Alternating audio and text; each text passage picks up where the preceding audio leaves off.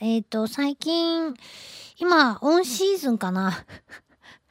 えー、ある知人から、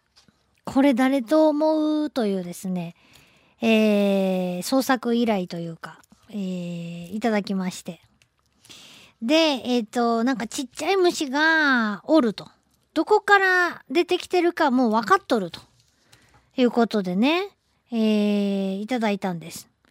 とにかくその現物をセロテープにくっつけて連れてきてくれと。あんまりちっちゃいというので、えー、まあ2ミリぐらいな感じだったのでね、えーじゃあセロテープに貼っつけてきてくださいということでいただきました。で、えっ、と、本人がシバンムシかなと思うと。いうことで、まあ、屋内のポピュラーなあー害虫としてね、シバンムシというのは非常に有名どころだと思いますけど、当番組でもね、何度か紹介してきました。えいろんな種類が、まあ、いるんですね。日本国内でも62種類は確認されています。世界中で2000種類ほどはもうすでに記録されているということですが、小さい生き物なので、これから先どんどんまだ新種とかね、見つかってくるんだろうなと思いますが、もう10年以上前に、えー2000種類は発見されているということなんですよね。で、皆さんのお宅でも多分見たことがあるっていう人多いと思いますが、東京のある一区画というか地域を調べたら、この虫がいないお家がなかったというぐらい、どこにでも誰ん家にも上がり込んでいる、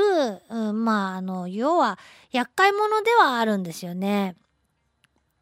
えー、まあなんでかっていうと、ひっそりただ住んでるだけだったらいいんですけど、幼虫がまたこれ、勝手に食べやがるんですよね、いろんなものをね。成虫もかな？は成虫もやろ。とにかく、あのー綺麗に密閉して、えー保管しているような食品でも、えーパカって久しぶりに蓋開けると、中に、ものすごい数で、成虫がもう育ってると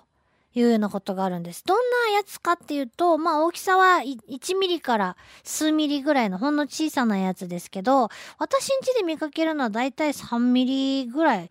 あったかな。うん。えー、んとね、茶色、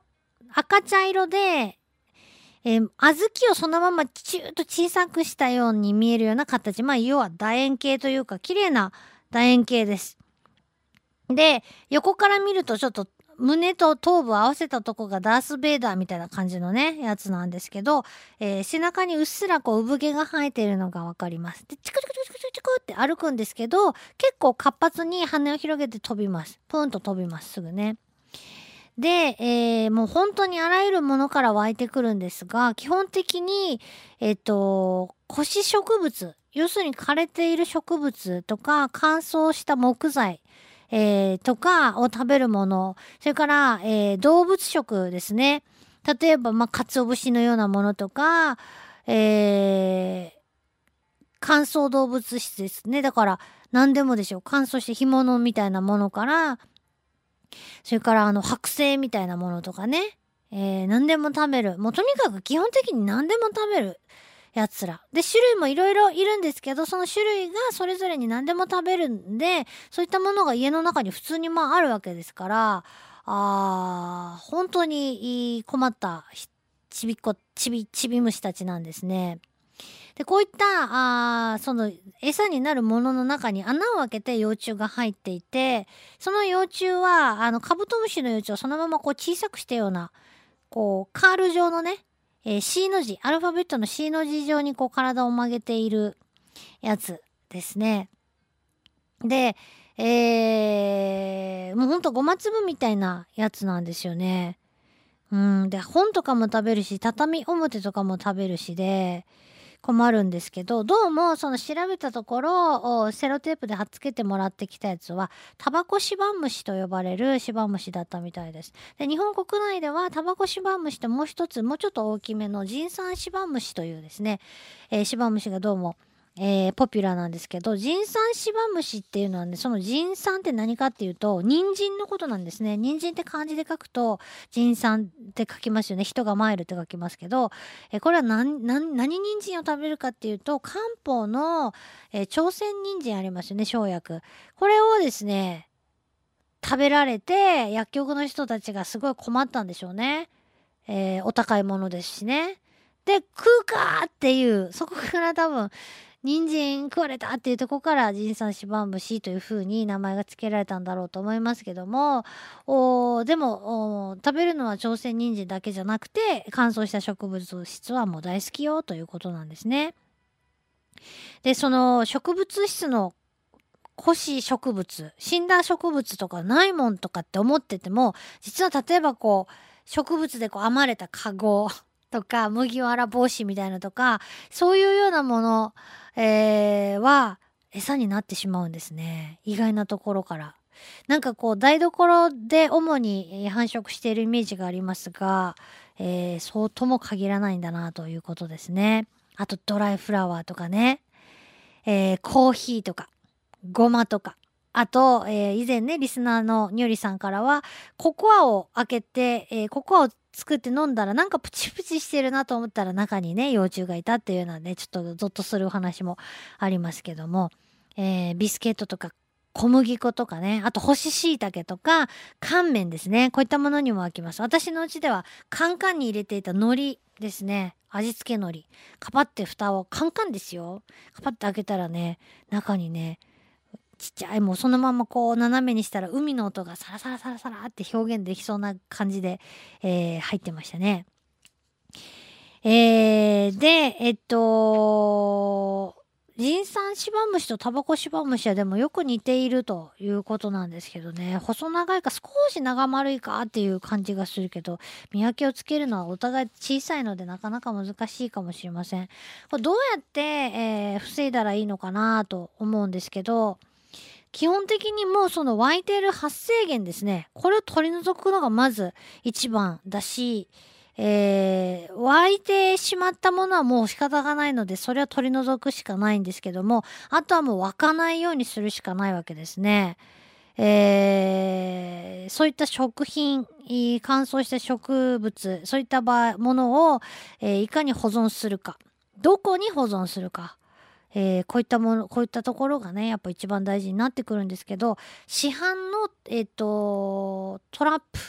のようなものもあってこれはただ本当にですねその屋内で何百匹って発生してる場合にはこういったものを使うべきかもしれませんけど普通に、えー、ちゃんとね、えーえー、食べ物とか早めに使い切るというようなことをやっているとそんなに、えー、わらわらわらわら湧いてくるようなものではないかなと思うんですよね。で、えー、そういうこう例えばこう倉庫で保管しているとか仕事場でこそ湧いてるとかね、商品に湧いてしまったとかいう場合はもう専門家の方にね、ご相談なさっているとは思いますけど、どんなその駆除方法があるのかなと調べてみたら、えー、トラップがあって、それもですね、フェロモントラップなんですね。面白いなと思ったんですけど、要はその性質を利用しておびき寄せる、誘引するという方法、そして、えー、集まってきたところ逃げられなくするというような方法なんですけど、えー、っと、オス、メス、どちらも引きつける化学成分を仕込むということなんですね。うん。で、その、登りやすいドーム型になってて、わー、なんかあそこにオスちゃんがいるぞ、メスちゃんがいるぞと、騙されて要は登ってくるわけです。えー、フェロモンだと思ってね。でも実はそれは人工的に作られた物質だったりするんですね。で、えー、登っていくとそこはドーム状になっていて、えー、体につくとね、えー、非常に虫にとっては有害な物質が付着して、えー、逃げられなくなってしまうということなんですね。一つのトラップで2週間で400匹近く捕まるというような実験結果も出てるんですけど、まあ、そういう方法があると。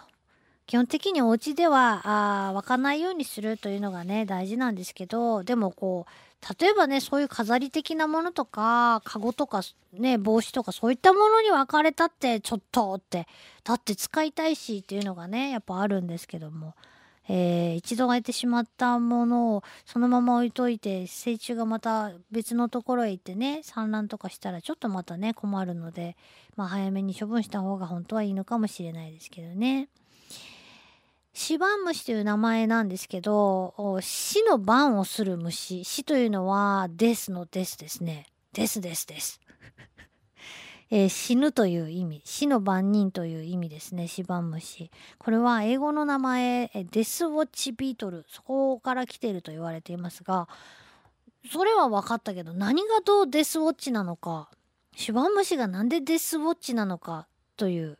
え死の時計死を刻む時計のことですよね。何のことかなと思ったらヨーロッパのシバムシの中にはですね、えー、今日の動物クイズじゃないですけど、えー、頭をその建材ですね縦縦具縦具っていうかこう家建ててるね建材とかにコンコンコンと打ちつけてカチカチカチっていう音を鳴らす種類がいるんだそうです。まあほんの数ミリの昆虫が立ててる音なんでねえどんなんだと思うけどそのカチカチカチっていう音が死神が持ってる時計の音だっていう風にかつてそのヨーロッパの人たちは考えたんでしょうね。それでデスウォッチビートルという風に、えー、名前を付けられたと。